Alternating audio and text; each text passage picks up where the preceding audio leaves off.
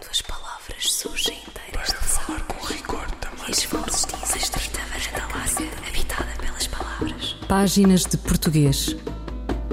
Um programa de José Manuel Matias, realizado pela Universidade Autónoma de Lisboa. Uma estrita varanda larga, habitada pelas palavras. Para falar com rigor da máquina do mundo. Quando as palavras surgem inteiras das águas e as vozes dizem os nomes na casa da língua. Dialetos ou línguas que resultaram do contacto entre colonizadores e povos autóctones. Os crioulos autonomizaram-se e assumem hoje de pleno direito a sua estatura cultural e política.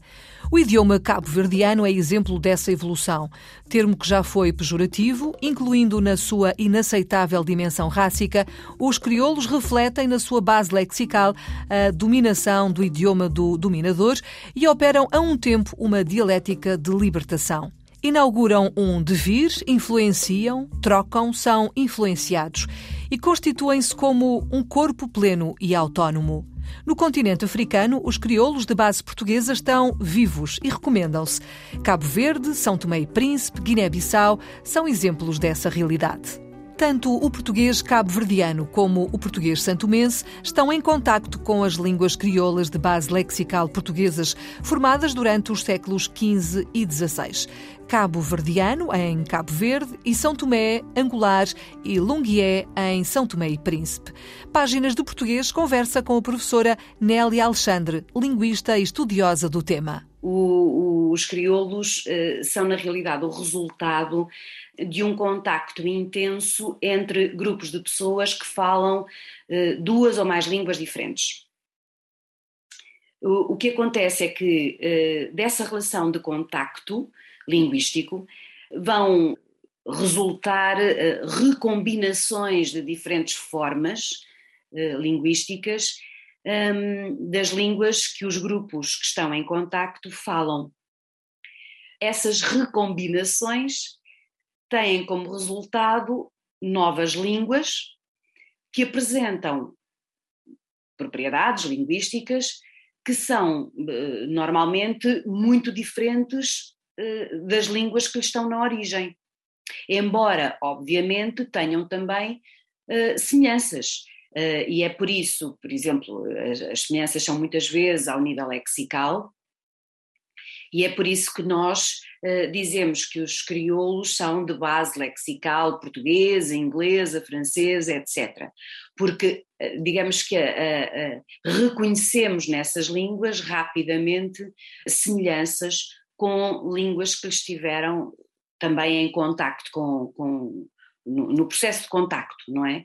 Portanto, de uma forma simples, é isto: eh, eh, é o contacto intenso entre grupos de pessoas que falam línguas diferentes e que reorganizam essas línguas, dando origem a línguas novas. Em relação a crioulos de base lexical portuguesa, talvez aquele mais conhecido uh, e talvez mais implementado seja o, o, o crioulo de Cabo Verde ou a língua cabo-verdiana. Qual é a diferença deste crioulo? Quais são as principais características deste crioulo ou língua cabo-verdiana? Dizer assim é difícil porque é uma gramática inteira, não é? Uma língua inteira que temos que descrever. Dos, dos crioulos de base lexical portuguesa, Antes de mais, deixe-me deixe só dizer-lhe que há uh, cerca, estão registados uh, cerca de 80 crioulos no mundo, de diferentes bases linguísticas dos crioulos de base portuguesa, o crioulo de Cabo Verde é talvez dos mais uh, dinâmicos, dos mais vitais, aquele, aquele que continua a ser usado com uma maior vitalidade e por mais falantes. Uh, e é por isso também, talvez, que tem sido tão estudado, uh, já tem imensos materiais que o analisam, que o descrevem e que podem servir de instrumentos de base para uma futura oficialização que, eh, digo desde já, esperamos esteja próxima. O que é que o caracteriza? Só posso falar ao nível morfossintático, porque é essa parte que eu domino mais, hum, mas eh, tem como características ter eh, uma morfologia verbal que, uh, apesar de parecer uh, simples, porque, por exemplo, os verbos não se flexionam uh, como em português, eu não tenho uma marca diferente para cada pessoa verbal, portanto, para eu, tu, ele, nós, vós, eles, não é? Portanto, eu tenho sempre a mesma marca. portanto, essa é uma característica que se distingue do português. no entanto, tem umas especificidade que em português nós não temos, que é a de os marcadores que assinalam, uh, uh, portanto, os morfemas que assinalam tempo, modo, aspecto, uh, e que em português são sufixos verbais, portanto, estão à direita do verbo agarrado a ele. Em crioulo, nós temos umas palavras soltas que estão antes do verbo. Por exemplo, se eu disser Ntapapia crioulo, este ta antes de papia, papia falar, uh, ta antes de papia uh, mostra que a ação é habitual e, portanto, corresponde em português a um presente. E será eu falo crioulo. Por exemplo, temos também partículas que assinalam a negação antes uh, de, dos verbos, como um ca temos, eh, por exemplo, enquanto em português nós temos concordância de número que, que, está manifestada no nome e depois concorda com os artigos que estão antes do, do nome, e eu digo os meninos, qualquer coisa, em crioulo eu tenho que és menino, por exemplo, eu tenho marca de plural no determinante, mas não obrigatoriamente marca plural no nome. Portanto, não há a chamada concordância, ou uh, a concordância uh, de número é feita de uma forma muito mais uh, restrita. Nélia Alexandre, professora e investigadora dos chamados crioulos de base portuguesa. Fulgurações do nosso idioma um apontamento da professora brasileira Edleise Mendes. A raia miúda, a de Fernão Lopes. Plebe, o povo tão lindo que ele é de Mário Cesarini. É nessa corela linguística porosa, viajeira, que está o sal do idioma. Como na crónica de Edleise Mendes, esta semana, sobre o português popular e a vitalidade da língua. Se há algum lugar onde a língua não tem amarras, recalques e entraves e pode exercer todo o seu potencial criativo, é com certeza na boca do povo, onde o português circula sem papas na língua.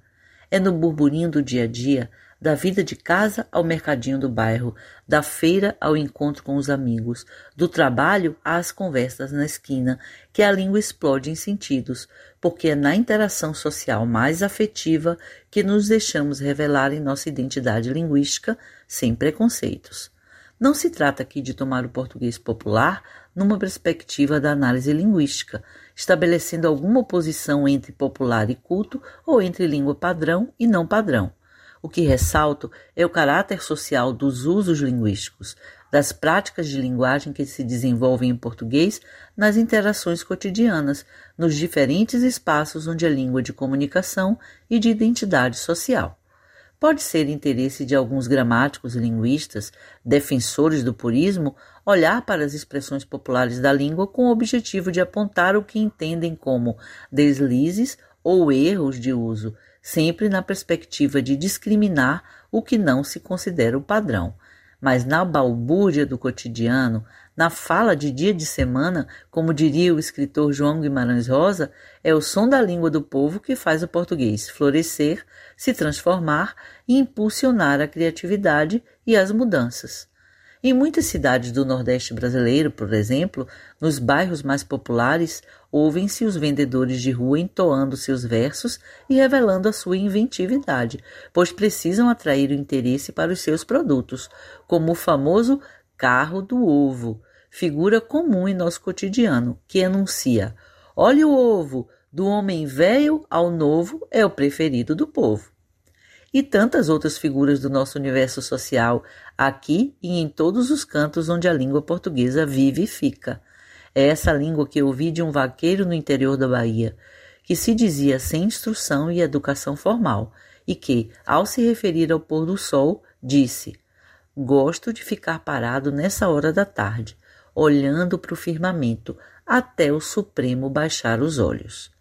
Quanta poesia na fala desse homem simples! Ou a vendedora de pimentas secas no mercado popular de Maputo, que me interpelou por eu apenas comprar um pacote das pimentas. Ô oh, mãe, leve mais um para me ajudar vá. E eu pensei que havia saltado de Maputo para Salvador, ouvindo na minha infância as vozes das mulheres pescadoras que usavam a mesma expressão. E ainda a fala do imigrante nepalês da lojinha em Lisboa, trançando as palavras em português com as memórias de suas línguas de nascimento, segundo ele, mais de duas, e se reinventando no mundo. Na fala da gente comum é onde o português pulsa com maior força e vitalidade, pois que é vivo, livre e cheio da alma da sua gente. Edleis Mendes, o português, modos de criar e de usar.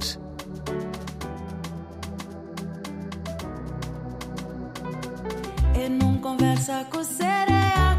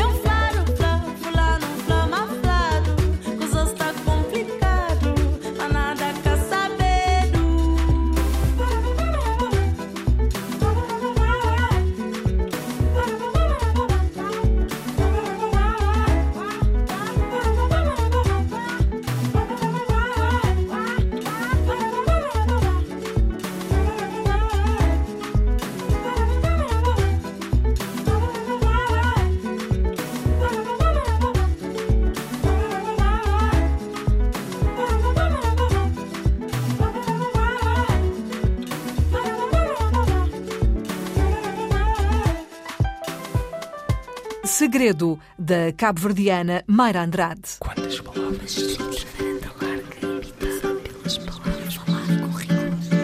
Continuamos a conversa com a professora Nélia Alexandre sobre os crioulos de base lexical portuguesa. Com outras questões, por exemplo, sobre os aspectos morfossintáticos das gramáticas destas variedades de base portuguesa. Será que estarão eventualmente em divergência com o português variante europeia? E será que essas mudanças são impulsionadas só pela situação de contacto linguístico português-crioulo ou também por outros mecanismos? Como convivem o português e o cabo-verdiano no arquipélago? Professora Nélia Alexandre. De facto, a, a- a língua cabo-verdiana é eh, já há muito tempo a, a língua materna dos cabo-verdianos e nos últimos anos tem vindo a ter um peso maior em Cabo Verde relativamente ao português. Há umas décadas atrás, podíamos dizer que em Cabo Verde havia uma situação uh, a que nós chamamos de diglossia, ou seja, duas línguas em presença com diferentes funções.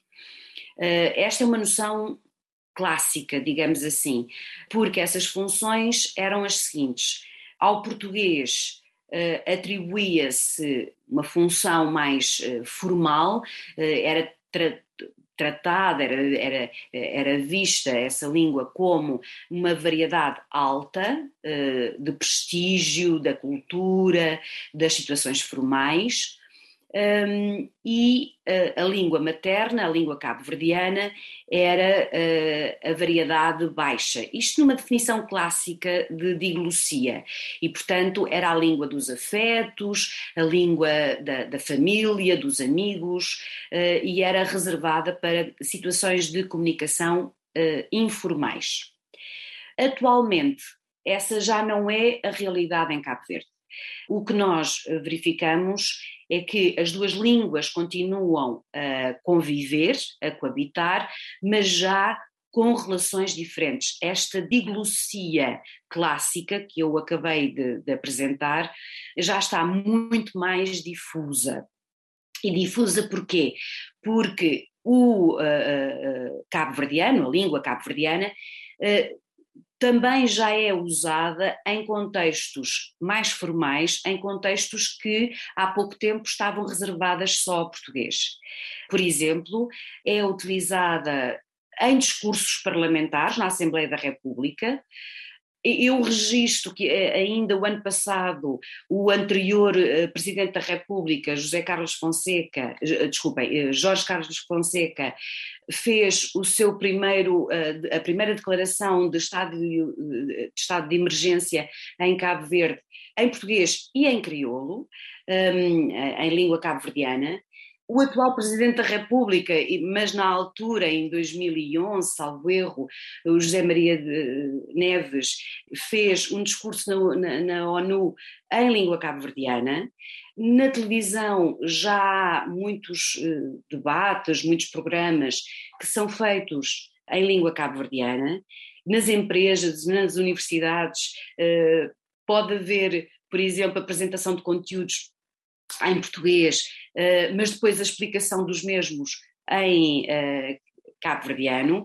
Portanto, eh, a situação já é bastante diferente.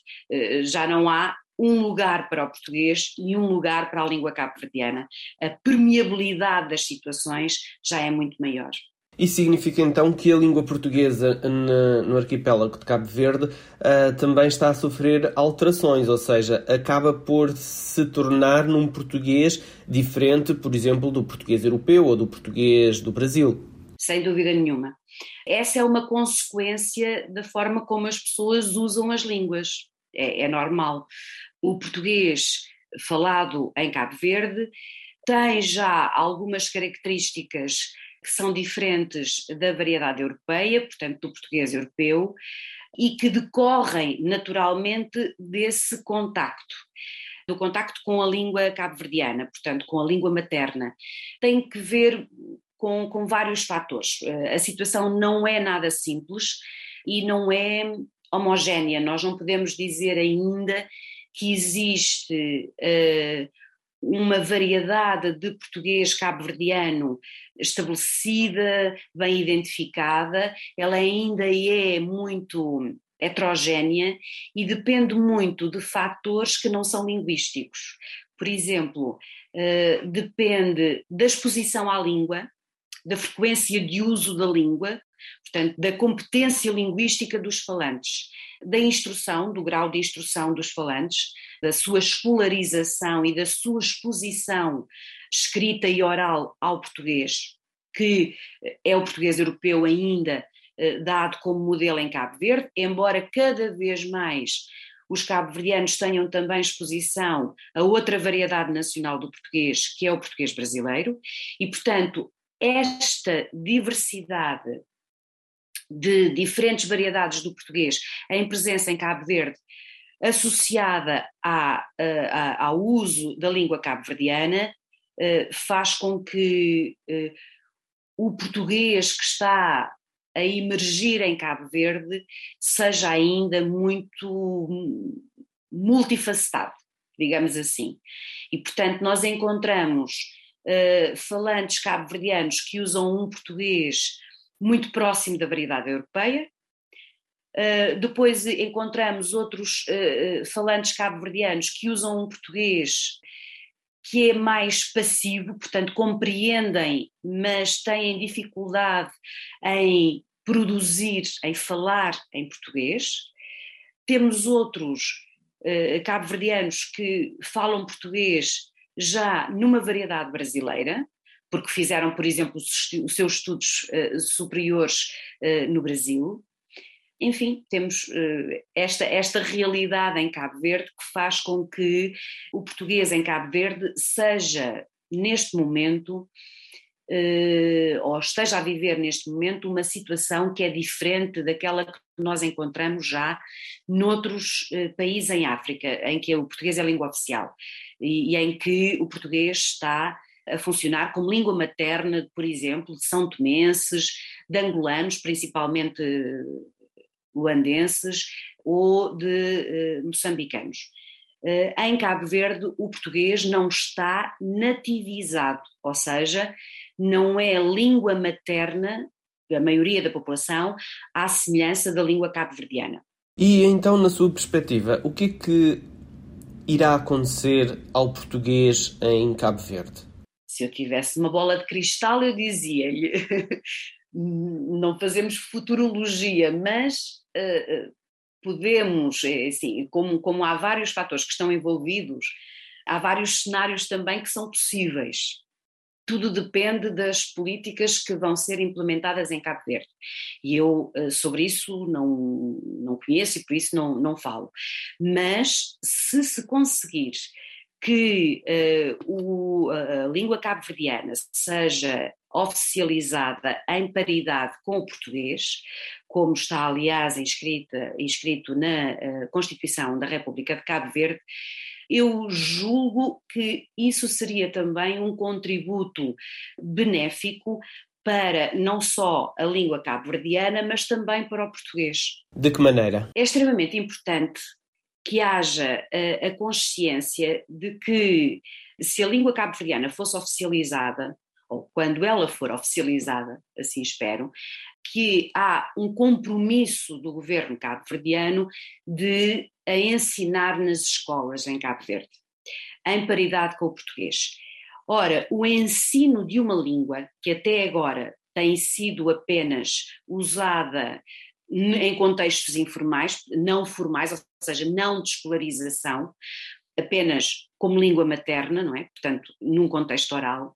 Essa oficialização obriga a que haja uma reflexão explícita sobre a língua. E se ela for, como se espera, ensinada em paridade com o português, então a reflexão tem de ser também feita sobre a língua portuguesa. E a comparação de dois sistemas linguísticos que são diferentes, mas que também têm semelhança e também partilham coisas em comum, faz com que não só os alunos que aprendem, mas também os professores, porque têm que ensinar e, portanto, são os primeiros a ter de fazer essa reflexão. Pensem muito bem e estruturem muito bem o que é diferente e o que é igual e tomem consciência dessas propriedades, dessas características que definem cada uma destas línguas. Ora, isso só pode contribuir para uma melhoria na aquisição dos conhecimentos, quer do português, quer da língua cabo-verdiana. Nélia Alexandre, professora e investigadora dos chamados crioulos de base portuguesa. A frase Ninguém discordou com a proposta apresentada está correta? A resposta de Sandra Duarte Tavares. Esta frase não está correta. O verbo discordar requer um complemento introduzido pela preposição de, em conformidade com a sua formação. Contém o prefixo dis, que significa desvio. O verbo contrário, concordar, requer a preposição com, concordar com, com alguém, com alguma coisa. Mas o verbo discordar, que é o seu antônimo, requer a preposição de concordar com, discordar de. Assim, a frase correta será: Ninguém discordou da proposta apresentada. Sandra Duarte Tavares, linguista. Eu, El Rei, faço saber aos que este alvará virem que hei por bem me apraz dar licença a Luís de Camões para que possa fazer imprimir nesta cidade de Lisboa uma obra em octava rima chamada Os Lusíadas. Estante Maior. Em colaboração com o Plano Nacional de Leitura. Lígia Fagundes Teles acaba de nos deixar. Foi no início desta semana no Brasil. Com Raquel de Queiroz e Clarice Lispector, a autora de Ciranda de Pedra é um dos grandes nomes no feminino do romance brasileiro. Um excerto na voz de Miguel van der Kellen. Ouça, Virgínia, é preciso amar o inútil, criar pombos sem pensar em comê-los, plantar roseiras sem pensar em colher as rosas, escrever sem pensar em publicar, fazer coisas assim, sem esperar nada em troca. A distância mais curta entre dois pontos pode ser a linha reta, mas é nos caminhos curvos que se encontram as melhores coisas.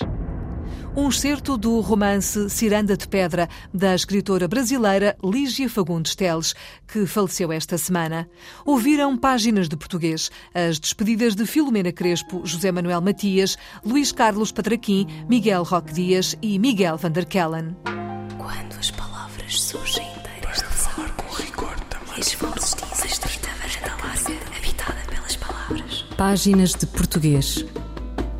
Um programa de José Manuel Matias, realizado pela Universidade Autónoma de Lisboa. Uma estrita varanda larga, habitada pelas palavras. Para falar com rigor da máquina do mundo. Quando as palavras surgem inteiras das águas e as vozes dizem os nomes na casa da língua.